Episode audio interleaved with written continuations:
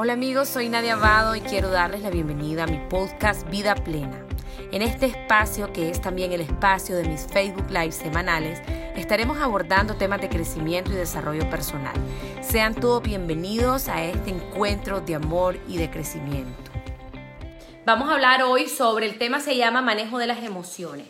Un tema que ya vi que les encantó, me mandaron un montón de preguntas, hay muchas inquietudes en torno a las emociones, obviamente porque todos queremos vivir emocionalmente estable y saber qué hacer con todo eso. Vamos a empezar primero con definir qué son las emociones. La emoción es todo aquello que va y viene, es una respuesta de un estímulo externo. O sea, una emoción es enojo, alguien me grita, yo me enojo, alguien me dice algo horrible y yo me siento triste, eh, me, sale un cocodrilo y a mí me da miedo. Entonces es un estímulo externo, algo pasa que me provoca a mí esa emoción. Y la emoción es una respuesta psicofisiológica. Psicológica primero porque entra en la mente lo que está pasando y fisiológica porque la sentimos. Entonces, ¿qué pasa? Todas las emociones nosotros las sentimos adentro. Si yo estoy alegre, yo siento como euforia, quiero reír a carcajadas, quiero brincar a broma alto. Si yo estoy triste, puede ser que me duele el pecho, puede ser que se me quite el apetito, puede ser que llore. Entonces, la emoción se manifiesta en el cuerpo. Si yo estoy enojada, puede ser que mi, mi ritmo cardíaco aumente aceleradamente. Uno cuando está recho, vangan, vangan, vangan, aquella cosa que se te va a salir del corazón, la cara se te pone roja porque se te sube la sangre en la cabeza, puede ser que temblés del mismo enojo, puede ser que llores del mismo enojo. Entonces la emoción siempre se refleja en el cuerpo. Y por eso es que decimos que las emociones o el estrés emocional no enferma, porque como él se manifiesta en el cuerpo, altera, altera a nuestro cuerpo. Entonces, em, estamos entendiendo, ¿verdad? Que las emociones son un montón, puede ser celo, envidia, culpa, remordimiento, miedo, ansiedad, tristeza, dolor, frustración, impotencia, montones de, montones, no, no, no, de, de, de, emociones. Y aquí lo que quiero decir, estamos haciendo una breve introducción, es, en, en, educación emocional no hay emociones buenas ni malas, no hay emociones positivas ni negativas, las emociones son. Porque yo no puedo decir que es negativo que yo me enoje, y ahí a cuenta de qué, si todo el mundo se enoja.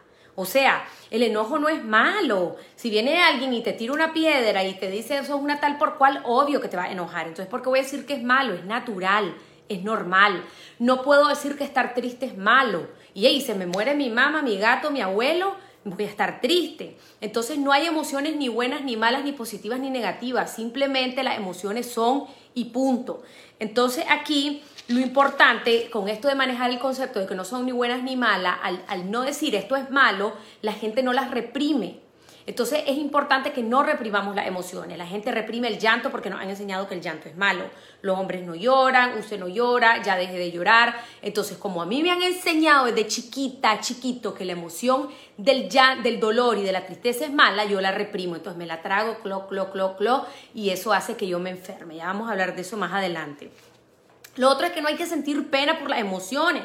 La gente a veces le da pena recharse o le da pena llorar o le da pena estar triste. Entonces es como estamos estigmatizando. No, es normal. Todos los seres humanos sentimos emociones y es normal que eh, lo, lo que sentimos y no tenemos que avergonzarnos de nuestras propias emociones. Y lo otro que no debemos de hacer es ignorarla. Y esto es lo que generalmente hacemos. Digamos que yo ando enojada, entonces ya se me pasó, ya se me pasó, entonces la estoy ignorando. Yo tengo que aprender a ver mi emoción, a reconocerla y a trabajarla sin ignorarla, porque la ignorada no me sirve de nada. La ignorada lo que hace es que yo me la trago y eso después me enferma. También ya lo vamos a ver más adelante. Y finalmente, la introducción de lo que es una emoción, algo que es súper importante, muchachos, es que no somos nuestras emociones. Si yo dijera que yo soy mis mi emociones y yo vivo el día entero enojada, entonces voy a decir que yo soy una persona irascible. Si yo soy una persona que mucho experimento tristeza o dolor, voy a decir que soy una persona depresiva, espantosa, eh, que, que, vivo en depresión, que vivo en no sé qué. Si yo soy una persona eh, que me enojo o que tengo frustraciones, voy a decir que soy una persona amargada. No, las emociones no te definen, no sos tu emoción a como no sos tus pensamientos. El ser humano es algo mucho más grande que las emociones, que los pensamientos, que los sentimientos. Somos una esencia pura, somos, como dice la Biblia, imagen y semejanza de Dios.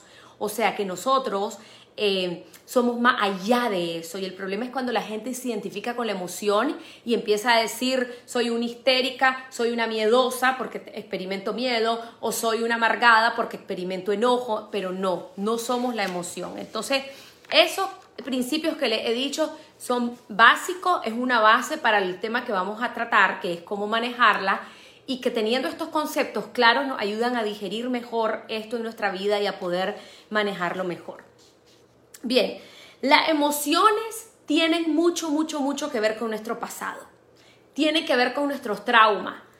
Si, por ejemplo, vos fuiste una persona que cuando eras pequeña, tus hermanos se burlaban de vos, eh, tus vecinos se burlaban de vos, te criticaban, no reconocían nada bueno en vos, entonces creciste con esos complejos de inferioridad, sos una persona que ya trae una herida de, rechazo o de, o, de o de burla o de sentirte inferior.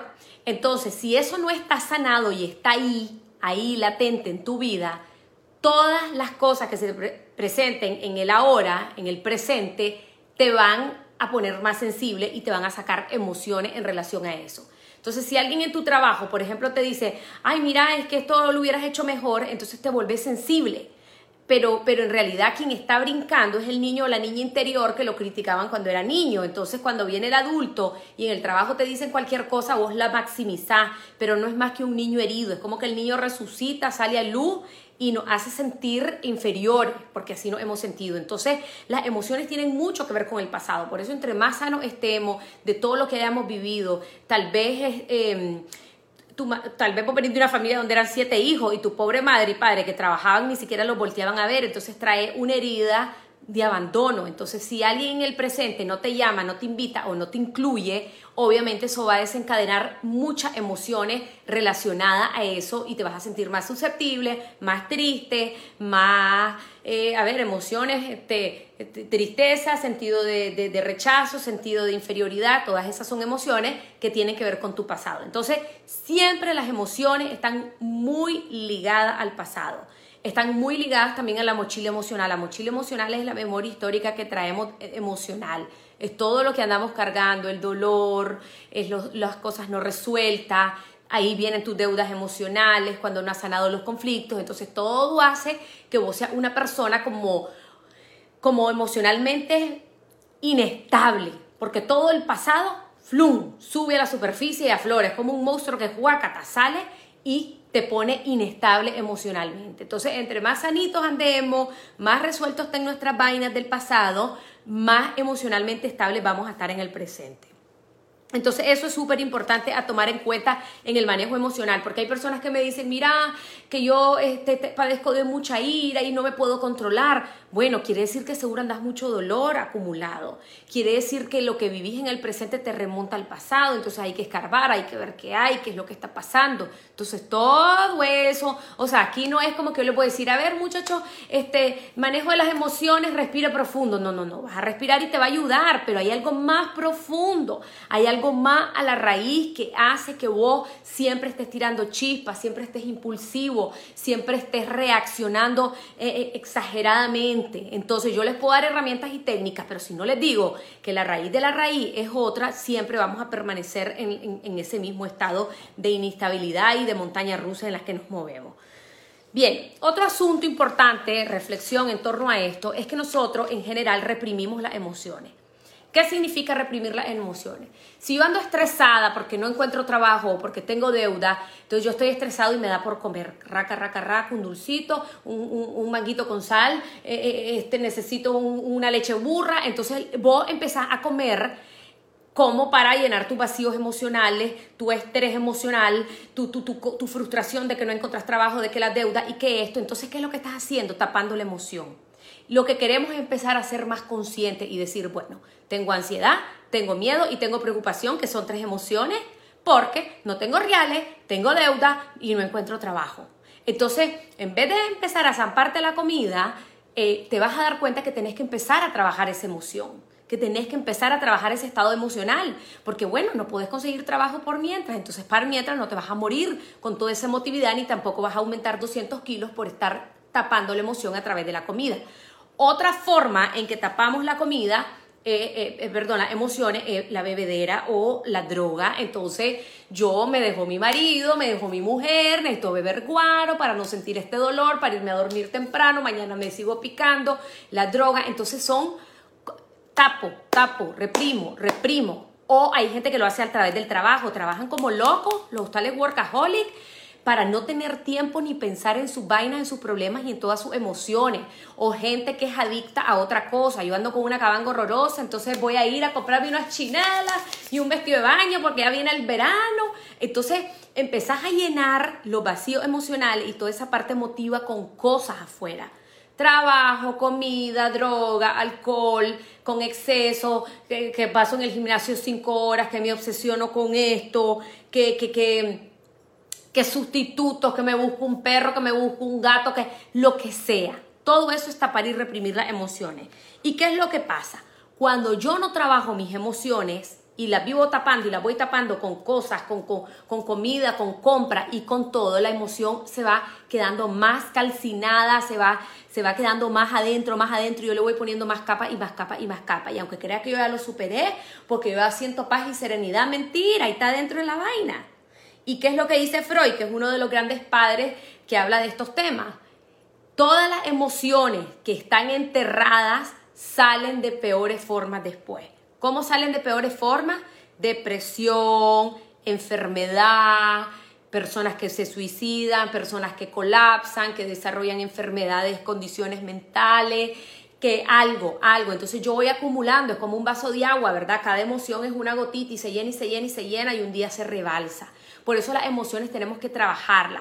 Una forma de trabajarla es hablando. Hay personas que se están tragando las cosas. Yo me trago el enojo, me trago la frustración, no le digo a nadie que ando mal, mi marido me hizo esto, mejor no le reclamo para evitar un conflicto y que no se arme la quinta guerra mundial aquí en la casa. Entonces vos vas tragándote, clo, clo, clo, clo, clo. Eso lo que hace es que un día vas a estallar le vas a pegar 70 gritos a la persona, lo que va a pasar es que te vas a enfermar y entonces ahí viene que el cáncer, que las alergias, que las enfermedades crónicas, que esto, no nadie, pero es que mi familia todos somos genéticamente así, entonces por eso me dio. No, es cierto que vos puedes traer una, una fuerte...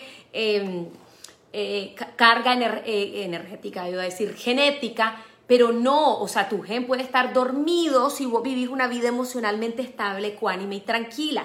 Pero si vos vivís una vida emocionalmente inestable, aquel gen se levanta y entonces sí, te va a dar todo lo que trae tu línea familiar. Pero no están condenados ustedes a enfermarse. Aunque su abuelo y su bisabuelo y su tatarabuelo hayan sido diabéticos o hipertensos, no. Lo que va a disparar las enfermedades es justamente tu estrés emocional. El no saber manejar tus emociones, el taparla, el reprimirla, el meterte el guarito para, para esto y para lo otro, que es lo que te va a ayudar supuestamente como un ansiolítico. Entonces, bueno, vamos a hablar ahora de liberación emocional. Ok, Nadia, yo soy una persona inestable emocionalmente. Fíjate que en la mañana estoy alegre, pero a media mañana ya me arreché y en la, y en la tarde quiero jalarme los pelos y en la noche me pongo a llorar. Ok, ¿qué podemos hacer con este tipo de personas? Esta persona sufre de agobio emocional, o sea, demasiada tensión emocional, demasiado cúmulo, demasiados pensamientos, aquellos pensamientos que son los que están conectados con las emociones, porque el pensamiento viene y el pensamiento te dice, no tengo reales, ¿cómo voy a pagar el carro? Me van a correr de la casa, ¿qué voy a hacer? Y entonces el pensamiento empieza a generar la emoción y la emoción es la ansiedad, el miedo, ¿cómo voy a hacer? ¿Cómo voy a pagar auxilio y no voy a dormir? Entonces esa persona está agobiada, tiene agobio emocional. ¿Cómo le vamos a ayudar a esa persona? Número uno, la persona tiene que hablar, tiene que tener a alguien ahí, nada de la almohada, búsquense un ser humano y le dicen, mira, brother, mira, más yo me siento así, asa, asa, asa, alguien de tu confianza, tenés que sacarlo por la boca o poder llorar, no se reprima en el llanto, llanto es fisiológicamente natural, viene el sistema endocrino, saca la hormona, las hormonas vienen y despiertan las glándulas que están aquí, que son para llorar, y vos venís y te haces el disimulado, es como reprimir el llanto, ya lo he dicho varias veces, es como reprimir que te estás orinando y que no vas a ir a orinar al baño, cuando es algo normal. Entonces, el llanto es un mecanismo de liberación emocional. Yo estoy triste, quiero llorar, llore mi muchachito. Yo estoy triste, se me murió un familiar, llore a cántaros lo que sea hasta que se sienta que los ojos se le van a salir. Yo estoy enojada, quiero llorar, a llorar se ha dicho. ¿Cuánto tiempo? El que su cuerpo le pida. Pero nos han enseñado que el llanto es malo, que los hombres no lloran y que ya mi muchachita ya lloraste mucho, tómese su pastillita. No, no, no, no, no, no, no. No me tapen el llanto. A llorar a cántaros todo el mundo que quiera llorar, ¿ok? Porque es liberación fisiológica, natural, normal, hormonal, el llanto.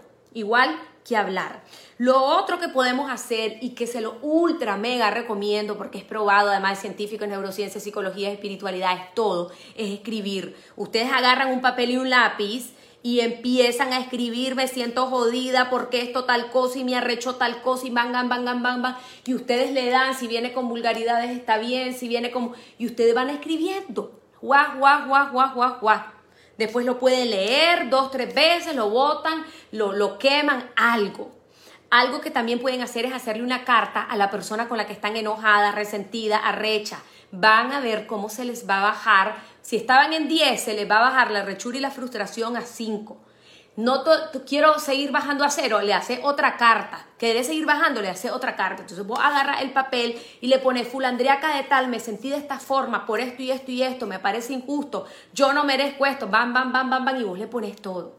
Esa carta no se la vas a entregar a esa persona, nunca, jamás ni nunca, porque nosotros somos elegantes y dignos y no vamos a ir a, a entregar cualquier cosa. Pero la carta te va a liberar, se lo digo, pruébelo, pruébelo, pruébelo. La rechura te va a bajar de 10 a 7, haces otra carta, a 6, haces otra carta, hasta que sientas que ya no hay nada. ¿Ya?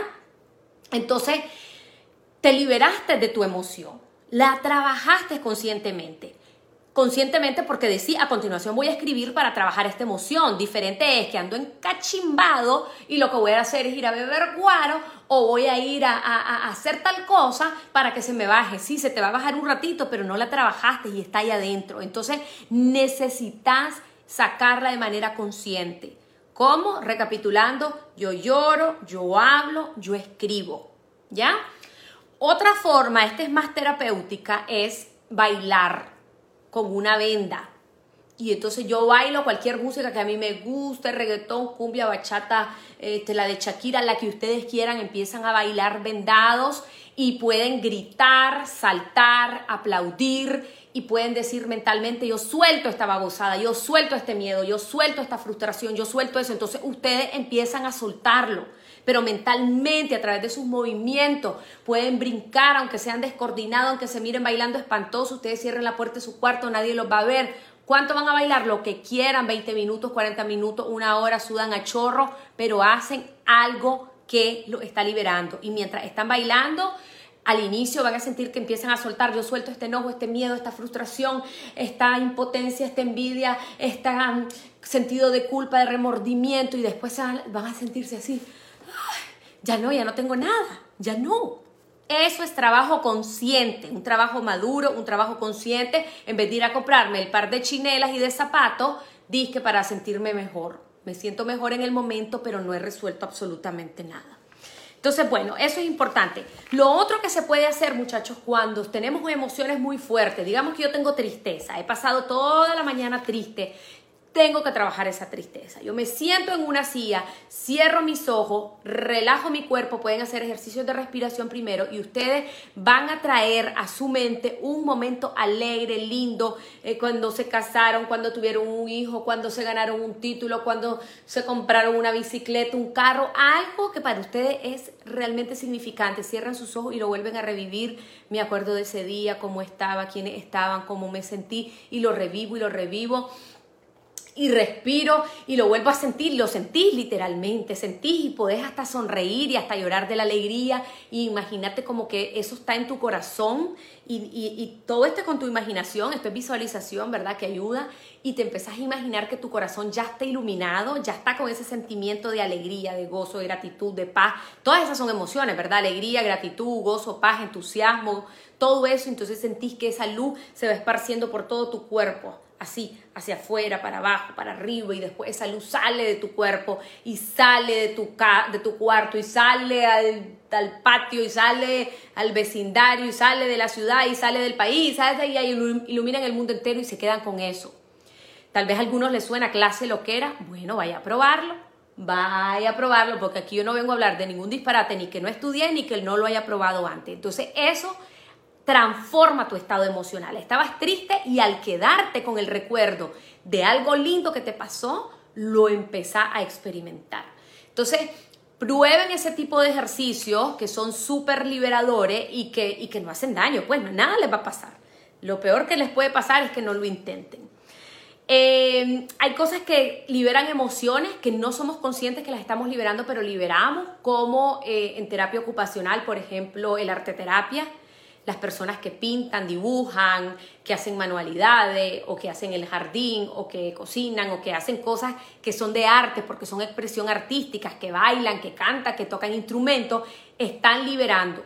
Tal vez no saben lo que está pasando, pero a nivel inconsciente están sacando tal vez emociones como miedo, temor y... Em, en el psicoanálisis también se puede ver lo que hizo la persona alguien que no lo conoce, el psicoanalista puede decir, bueno, a través de este dibujo yo veo que esta persona está liberando tristeza o está liberando miedo o está liberando ansiedad o está liberando algo muy profundo que está ahí, que no sabemos qué es, pero lo está sacando y pronto va a salir a la conciencia. O sea, la idea es de que todo lo que tenemos en el inconsciente en forma de trauma y no conocemos empiece a subir a la conciencia y cuando sube a la conciencia es cuando empezamos a sanar y empezamos a soltar.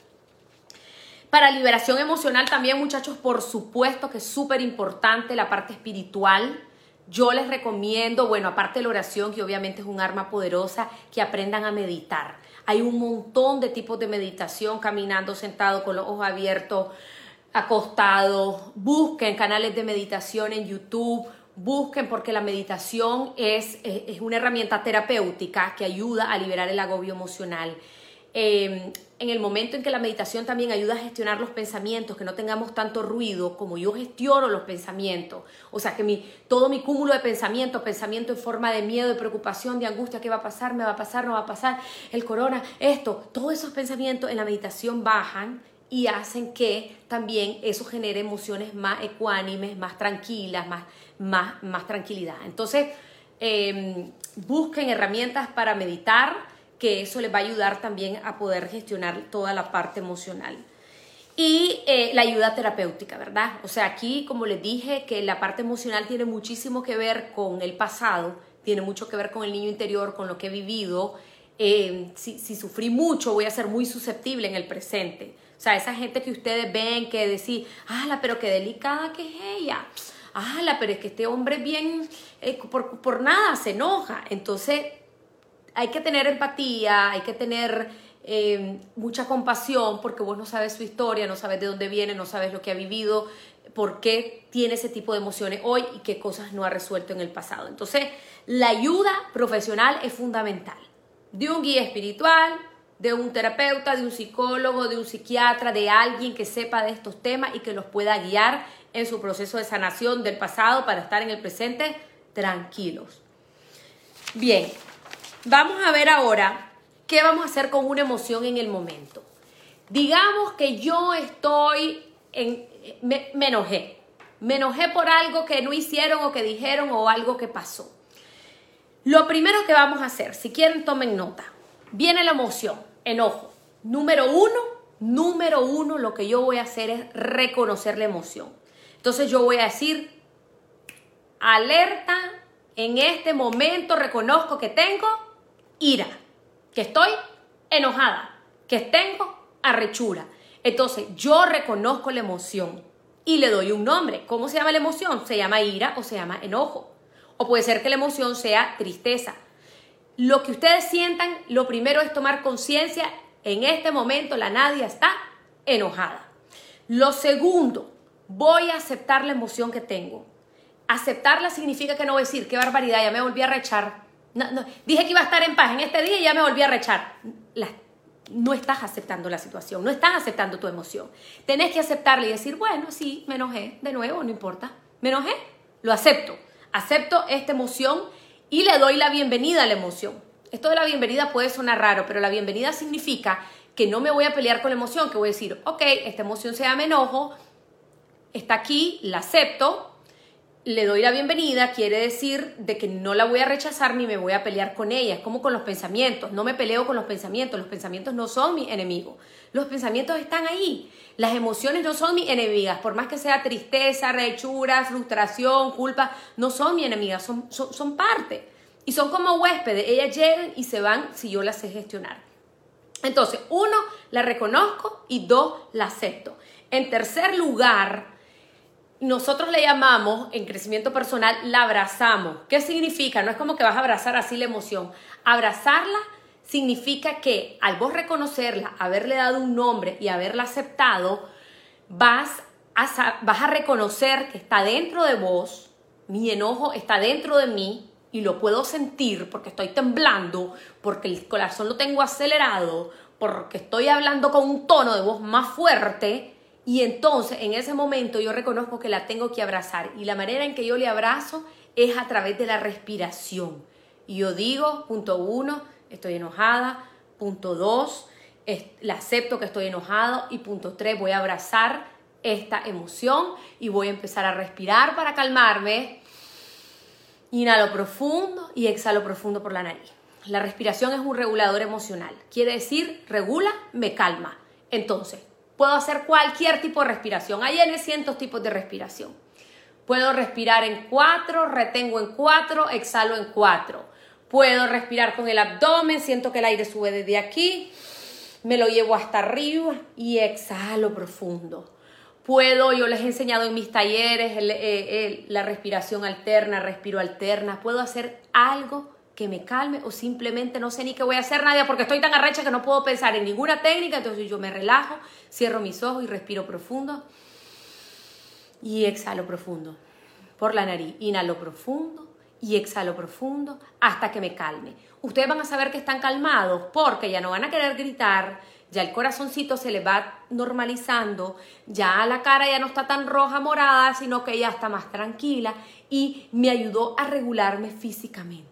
Entonces yo ya estoy más tranquila con eso. Mientras yo respiro, yo puedo decir, estoy en paz, estoy con calma, me estoy relajando, aquí está la emoción, pero yo la estoy soltando, yo me estoy eh, autorregulando y entonces vos vas inhalando y decís paz, tranquilidad, todo lo que te querrás decir, usando, una usando afirmaciones y palabras positivas en el momento en que respiras. En el cuarto punto, una vez que has pasado esa etapa, vas a reflexionar, porque no queremos llevar una vida a la carrera en donde no reflexionas lo que te está pasando. Entonces vos tenés que venir y decir, bueno, me enojé, necesito entender a qué se debe que me enojé, qué me quiere decir este enojo, qué tengo que aprender de esto, qué es algo que no estoy viendo. Si me enojé con Pedro, ¿será que Pedro es mi reflejo? ¿Es mi espejo? Porque a veces a mí me enoja que Pedro sea chismoso, pero puede ser que yo sea chismosa. También, entonces me molesta lo que veo en el otro porque también yo lo tengo y no lo he resuelto en mí. Me molesta que Juan sea un histérico y pegue tres gritos. No lo tolero porque yo también soy histérica, pego tres gritos y no he resuelto eso en mi vida. Entonces al final no estoy rechazando a Juan, estoy rechazándome a mí misma, a mí mismo. Entonces, el último punto que es súper importante es la parte reflexiva, que es la parte de la sabiduría. ¿Qué me enseñó esta cuestión? ¿Ya? ¿Qué me pasa a mí? Les voy a contar algo que a mí me pasa. Yo vengo de un hogar en donde mis padres estaban bastante ausentes y, no, y, quienes nos cuidaban eran las muchachas o mi abuela que vivía enfrente. Entonces yo sé que, que una de mis principales heridas es como el abandono o la falta de atención o la falta de, de aprobación o de mimarte o verte. Entonces yo eso ya lo tengo consciente porque yo llevo años trabajando en mi niña interior. Entonces, si alguien a mí no me regresa la llamada o alguien a mí no me responde un mensaje en cuatro días, yo me resiento. Y yo digo, Ojo, emoción, resentimiento. La acepto, le doy la bienvenida. Miren qué rápido que es el proceso, ¿verdad? estoy resentida porque Juana no me regresó la llamada o no me contestó el WhatsApp. Número dos, acepto que estoy resentida. Número tres, abrazo esta situación, voy a respirar profundo. Y número cuatro, voy a pensar por qué es que estoy resentida. Y entonces yo digo, ah, sí, esto tiene que ver con la niña interior. Como esta magia no me respondió en cuatro días, yo ya sé que esto se relaciona que mi mamá se perdía, se iba de viaje y en cuatro días no me llamaba. Entonces yo ya me doy cuenta que no tiene que ver con la otra persona, sino que tiene que ver conmigo. Y entonces, ¿a quién voy a trabajar yo? A la otra persona, no, jamás ni nunca, ni la cambias, porque esa persona también tiene sus propios rollos. Voy a trabajarme a mí. Entonces yo digo, bueno, esto tiene que ver con la niña interior, entonces yo me abrazo, yo estoy bien y, y visualizas a esa niña o a ese niño interior, eh, aquí me tenés, nadie te ha abandonado, aquí estás conmigo, no sé qué, y te empezás a sentir diferente y estás trabajando de forma consciente, de forma profunda, estás aprendiendo lo que la emoción te quiere decir. Inmediatamente te sentís bien. Y si no te sentís bien en ese momento, pues buscas cómo soltarlo a través de lo que les dije anteriormente, lo escribís, lo hablas, lo llorás, lo haces, si la emoción es demasiado fuerte. Entonces, al final es empezar a trabajar con mayor conciencia en vez de llevar una vida de que yo ando resentido porque Pedro no me llamó en cuatro días y entonces mejor ya no le hablo y entonces después este, estoy arrecho y empiezo a comer de la ansiedad. Entonces no, es me doy cuenta lo que me está pasando a cada segundo. Y este, y este proceso, y ese era el último punto, ¿verdad? Vamos a recapitular. Reconozco la emoción y le doy un nombre, acepto la emoción y le doy la bienvenida, o sea que no me voy a sentir culpable por tenerla. Número tres, yo empiezo a abrazarla a través de mi respiración y a través de mis palabras en donde digo estoy bien, estoy en calma, me estoy autorregulando. Y número cuatro es la parte reflexiva, que es la sabiduría, que me enseña de qué me está hablando, siempre se trata de mí, etcétera, etcétera.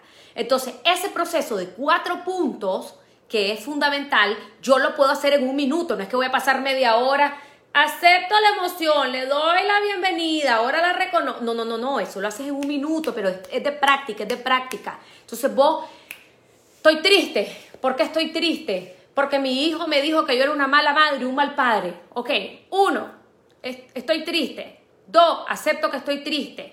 Tres, respiro profundo y digo, acepto que tengo esto, dejo ir mi tristeza, me abro al gozo, me abro a la paz, me abro al amor, todo está bien. Y número cuatro, ¿qué me quiere decir esta tristeza? ¿A qué se debe que me sienta triste? ¿Con qué me conecta mi pasado? ¿Por qué me siento triste? ¿Qué tiene que ver esto conmigo, con la otra persona? Entonces hacen ese análisis y eso puede durar 40 segundos, un minuto, tres minutos, dependiendo. Entonces, em, ahí les dejo eso porque eso es súper eh, es súper fundamental para vivir con mayor conciencia y para aprender a soltar las emociones. Por ahí se andan riendo, ¿de qué se estarán riendo estos bandidos del Instagram?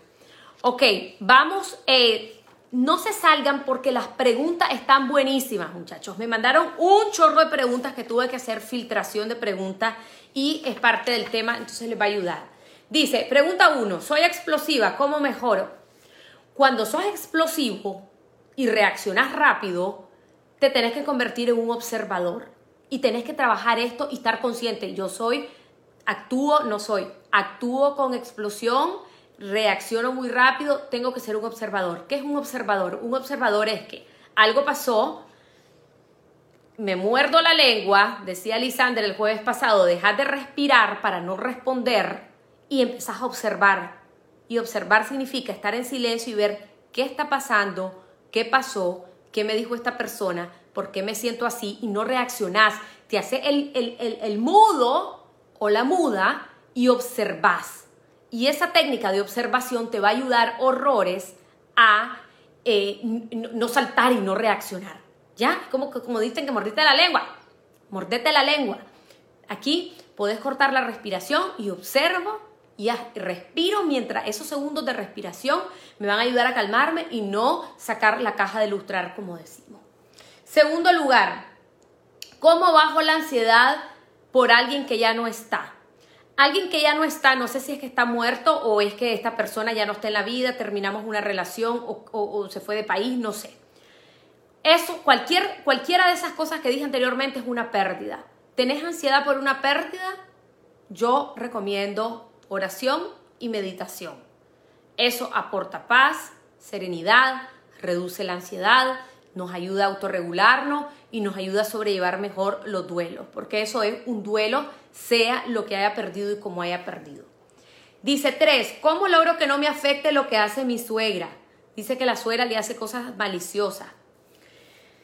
¿Se acuerdan en liberación emocional que les dije que una de las formas de liberar era hablando? Vaya a hablar con su suegra y dígale, suegra, ¿qué onda? ¿Qué onda?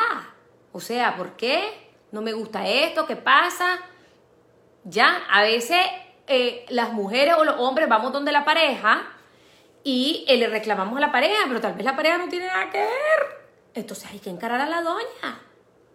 Y, de buena manera, ¿verdad? Un día que, que, que, que ya se pusieron vaselina y para que todo les rebale y que, que, están preparados psicológica, espiritualmente y tienen que decir la vaina, porque si yo no hago, como dicen, el que no llora no mama, si yo no hago algo para que esa situación mejore, entonces yo voy a pasar 40 años casado con la persona y con la suegra de esa forma.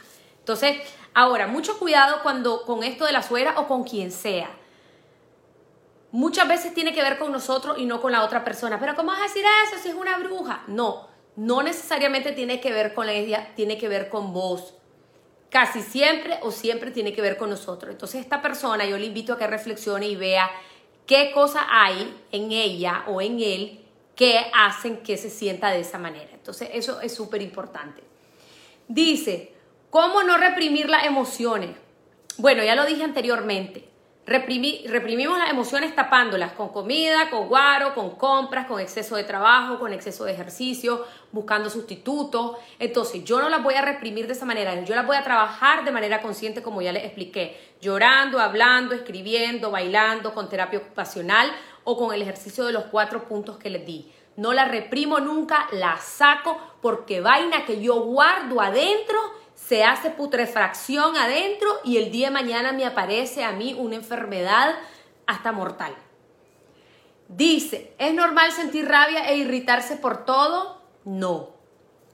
Es decir, obviamente nos arrechamos bastante, pues a veces, depende del día, si ando con luna, si ando desvelado, si ando con problemas, eso es normal, pero que todo el tiempo estés súper irritable, estés aquí, estés allá, Em, hay que ver qué está pasando en tu vida, obviamente puede haber estrés, puede haber depresión o la persona trae mucha carga del pasado, mucho dolor, mucha ira, mucha cosa, entonces como que normal, normal no es.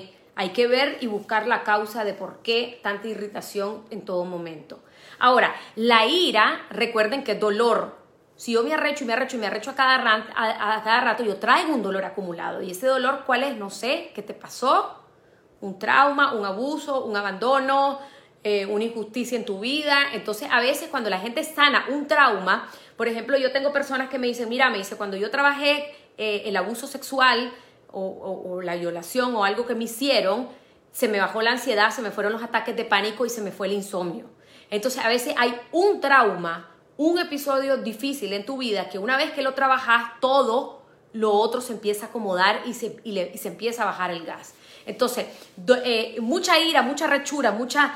Esa gente que ustedes ven, los famosos haters, que se a gran chorro tiran unos venenos que vos decís, pero pobre ser humano, más bien a mí me da pesar, porque vos decís, ¿qué le habrá pasado? Le, le, mataron al tío delante de él, le, le, le, le, robaron al gato, el papá le pegaba a la mamá, eh, eh, le hicieron un abuso sexual, sufrió escasez, no tenían que comer. Y entonces, claro, entonces vos lo ves y, entonces tiran en las redes su dolor, pero ellos no son conscientes. Ellos creen que lo que ellos están diciendo es como es, algo calificado. Entonces no es más que un dolor que está reprimido. Entonces hay que tener mucha compasión y mucha, mucha sabiduría. Cuando vos ves ese tipo de cosas, vos decís, pobrecito. En vez de decir, bueno, pues, qué horrible esta gente. Entonces, bueno. Dice, eh, ¿cómo manejar el sentimiento de rechazo y apatía de otras personas hacia mí? Miren qué importante esta pregunta. Esta persona evidentemente se siente rechazada y siente que los demás no tienen simpatía, o sea, que tienen apatía por esa persona. Definitivamente, y me atrevo a decir, sin ser terapeuta, que esta persona tiene una herida de rechazo. O sea, puede ser que el papá no la reconoció, puede ser que la abuela eh, no la, todos los nietos eran mejores y ella no, o puede ser que la mamá eh, nunca la volvió a ver, o puede ser que en el colegio le hicieron por siete años seguido bullying porque era gordito, gordita, chirizo, negrito, blanquito, y entonces lo rechazaban. Entonces, evidentemente, esta persona viene con esa herida, no la ha sanado, tal vez no es ni consciente, entonces cualquier forma de rechazo o, cualquier cosa que pase, yo lo tomo como un rechazo y tal vez no es un rechazo. Tal vez dice, dice el jefe, a ver, vamos a hacer una reunión con Pedro, Juan y María y no te incluyeron a vos porque tal vez no sos de esa área. ¡Pum! Ya te sentís rechazado. No, Pipe, no, no, no, no. Eh, no tiene que ver con vos, es que no va a tu área, pero entonces vos te sentís rechazado porque trae esa herida de rechazo. Entonces, esta persona vigile qué pasó en el pasado, valga la redundancia. Dice, ¿cómo superar un miedo? Dice esta persona. Los miedos se superan enfrentándolo. Los miedos se superan exponiéndolos, hablándolos, trabajándolos, como, como se trabajan el resto de emociones. Pero cuando no es miedo, sino que es pánico, que es fobia, que es ansiedad al extremo, ojo que ahí pues ya no es como que ahora vas a escribir, no, no, no, no, ahí hay que ver qué pasó, qué tipo de miedo es. O sea, si es un miedo demasiado fuerte, entonces probablemente hay un trauma fuerte, pero si es un miedito así como que, que, que me da miedo que el perro me ladre, este, porque esa persona me dijo de un perro, entonces pues hay que ver, pues yo tengo miedo a perros, les cuento, pero ya lo he venido trabajando porque yo nací por un perro. Mi mamá tenía nueve meses de embarazo, pero faltaban como, tenía ocho meses, pues faltaban como tres semanas para que yo naciera. Se fue a la casa de una amiga, toca el portón, sale el perro y el perro se le monta en la, en la, en la barriga y le, y, le, y le raya. Y mi mamá entra en pánico. Y ese pánico a ella le desencadena contracciones, labor de parto, y ahí nomás nací yo a las horas. Entonces yo traigo mi trauma perruno desde el, desde el vientre, ¿ya? Entonces eso es como, digamos, más profundo. Pero yo ya lo he venido trabajando, pues, o sea, como yo lo he entonces ya veo a los perros, siempre pregunto si muerde, si no, pero trato yo conscientemente de exponerme y entonces yo camino, eh, el perro está ahí, o sea, me explico, es, es exponerte y también entender la causa de tus miedos para trabajarla desde ahí. Dice, el dolor de los demás no me afecta. Soy bien simple, no soy cariñosa, pero amo a mi familia. Ok. Ciertamente hay personas muy cariñosas, una miel, una dulzura, hay personas que son menos y hay personas que, nada que ver. Yo creo que eh, los extremos bueno, en, términos de dar cariño y dulzura y todo eso, eh, no, está en extremo, o sea, el amor está perfecto, pero, pero irnos al extremo de que no doy cariño, que soy simple, que, que, no siento nada, esa persona, en ningún momento vamos a decir que es una persona mala, que barra para que desalmada, no, no, no, no, no. Hay que ver si tiene un bloqueo emocional, ¿ya? ¿Qué puede ser un bloqueo emocional?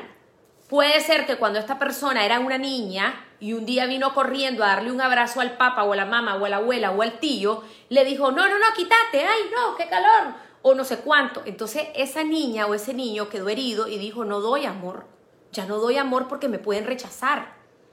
Puede ser que esa persona lo olvidó por completo y en su inconsciente está la información, no se da amor porque nos pueden rechazar.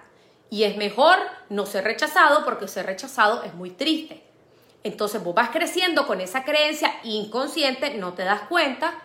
Y vos, ¿qué tal? ¿Cómo estás? Ajá, ajá, así de vez en cuando. Y en el fondo es la herida y el miedo al rechazo. Entonces, es una posibilidad, es una posibilidad. Así que pues habría que indagar qué es lo que hay ahí en el fondo. Dice, antes lloraba mucho, ahora no lloro, me estoy guardando todo. Grave. Ya les dije que tienen que llorar a moco tendido las horas que sean, porque si no, están reprimiendo el dolor y el, y el llanto es un mecanismo psicofisiológico necesario. Dice, ¿cómo tolerar a mi pareja si es bastante eufórico y se enoja por todo? Eh, si está más complicado. Bueno, hay que, hay, que, hay que hacerle ver con amor y con compasión a la pareja qué es lo que está pasando en él o en ella. Que, que pueda entender de dónde viene esa euforia, de dónde viene esa cólera constante, que obviamente es dolor. Entonces, invitar con compasión a la, a la pareja a que pueda empezar a trabajarse, a que pueda empezar a, sanar, a buscar ayuda, a ver qué es lo que puede hacer. Em, y lo de tolerar, hay que poner límites también, ¿verdad? Porque uno no puede estar tolerando todo. O sea, bueno, si, si, si se enoja con el mundo entero, pero con, con vos, tiene una relación estable, pues ya es un poquito más manejable eso, pero habría que ayudarle con mucha compasión a la pareja. Dice, ¿cómo manejar la impotencia que siento por no conseguir empleo? Sí, esa es la mayoría, lamentablemente, de, miles de nicaragüenses, pues no sé si la mayoría, pero miles de nicaragüenses que me escriben que no tienen empleo. Primero hay que aceptar la situación. No tengo empleo, tengo cuatro, seis meses, diez meses de no tener empleo, acepto que esto es lo que me está pasando, trato de vivir un día a la vez, porque el, la persona que está en crisis va, pero ¿cuándo lo voy a tener? ¿Pero cuándo voy a tener empleo? ¿Será que ahora el primero de marzo? ¿Será que para el 15? ¿Será que me llaman en abril? Yo sé que es difícil, yo sé que, hay muchas preocupaciones, hay dinero que pagar, hay que comer en el colegio, pero hay que tratar de vivir un día a la vez, porque es jodido estar sin trabajo y todavía arrecho, frustrado y enfermo. Entonces, no querés estar viviendo diferentes crisis. Ya estar enfermo es una crisis. No tener trabajo es otra crisis. Estar frustrado es otra crisis. Entonces, voy a tratar de vivir esta situación difícil y compleja en mi vida, que es estar sin trabajo, pero lo voy a vivir con paz, con salud y con tranquilidad. ¿Cómo? Lo que a usted le funciona. Vaya a la iglesia, ore, rece, medite, respire, hago ejercicio, hago cosas que me ayudan a tener paz y calma mientras llega mi trabajo acertado. Yo siempre digo, no estás sin trabajo, tu trabajo es buscar trabajo y eso implica tiempo, voy a hacer mi CV, me meto a la, red de esta LinkedIn, empiezo a llamar a mis contactos, voy a dejar papeles por aquí, llamo por allá, o si voy a hacer un emprendimiento, empiezo a buscar ideas, mientras tanto hay N cientos cursos en línea, gratis, barato, como sea, para ir aprendiendo otras habilidades, muchachos, es que ahora estamos en la era del aprendizaje, o sea, ustedes van al Google, tal cosa, le dan enter y aprenden todo. Entonces, Em, tratar de ocupar la mente para esta persona que está desempleada y frustrada en cosas que le hagan sentir motivada. Invito a esta persona que entre al club de las 5 de la mañana porque le va a ayudar horrores. Yo he tenido gente ahí desempleada y no más consiguen trabajo porque ya la mente cambia, la creatividad se abre, se expande y eso hace que vengan o lleguen o busquen nuevas oportunidades. Dice, ¿cómo manejar emociones ante una enfermedad sabiendo que eres un pilar para el enfermo? Excelente pregunta. ¿Qué pasa? Digamos, vos tenés un familiar, digamos que es tu abuelita, tu mamá, tu papá, tu tío, alguien que está en tu casa y vos sos la persona que más cuidas a esa persona. Y la persona puede ser que ya esté terminal, esté desahuciada o tenga seis meses en cama o esté en un proceso de quimioterapia o esté viviendo lo que sea. Eso es tan duro para el paciente como para el familiar el familiar que está cuidando y que es un pilar como este caso, tiene que tener mecanismos de sacar esa, ese, e, e, e, ese, dolor o esa frustración o ese miedo, miedo a que va a morir, frustración a que no puedo ayudarle y veo que mi familiar está sufriendo, eh, angustia, eh, tristeza y dolor porque veo que está mal y yo no puedo hacer nada más y me siento impotente, sentido de culpa, lo que sea que estén sintiendo, tienen que trabajarlo porque la medida en que ustedes estén más sanos, más serenos, más van a poder ayudar al paciente. Entonces, yo me retiro y me tomo un día libre de cuidar a mi paciente, a mi familiar y voy a la naturaleza, lloro, escribo, pego grito, hago una oración, entrego a Dios todo lo que estoy sintiendo y me renuevo y me renuevo. Y esas prácticas tienen que ser constantes porque la persona que está cuidando a un enfermo encamado no es chiche. Les habla alguien que tiene experiencia, eh, que la tuve yo con mi mamá tres, tres meses hasta que finalmente ella falleció. Entonces vos necesitas tener esos, esos tiempos y esos espacios para poder soltar y recargarte y poder ofrecerle emocionalmente lo mejor a tu familiar. Hemos llegado al final de este episodio y quiero darte las gracias por haberme acompañado. Te invito a seguirme en todas mis redes sociales como Nadia Abado. Desde ahí siempre estoy compartiendo contenido de crecimiento, motivación y desarrollo personal. Te espero la próxima semana.